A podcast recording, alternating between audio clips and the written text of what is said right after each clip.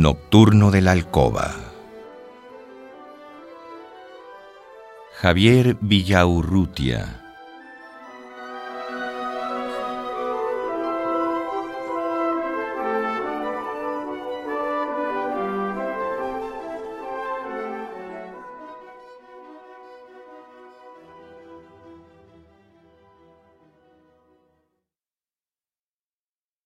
La muerte toma siempre la forma de la alcoba que nos contiene.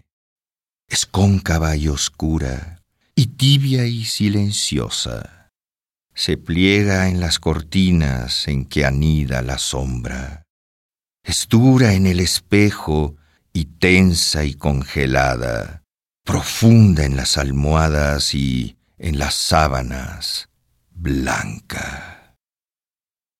Los dos sabemos que la muerte toma la forma de la alcoba y que en la alcoba, en el espacio frío que levanta entre los dos un muro, un cristal, un silencio.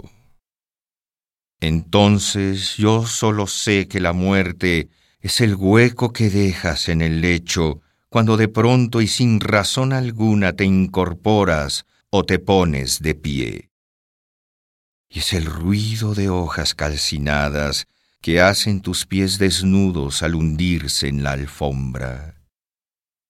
Y es el sudor que moja nuestros muslos que se abrazan y luchan y que luego se rinden. Y es la frase que dejas caer interrumpida. Y la pregunta mía que no oyes, que no comprendes o que no respondes, y el silencio que cae y te sepulta cuando velo tu sueño y lo interrogo.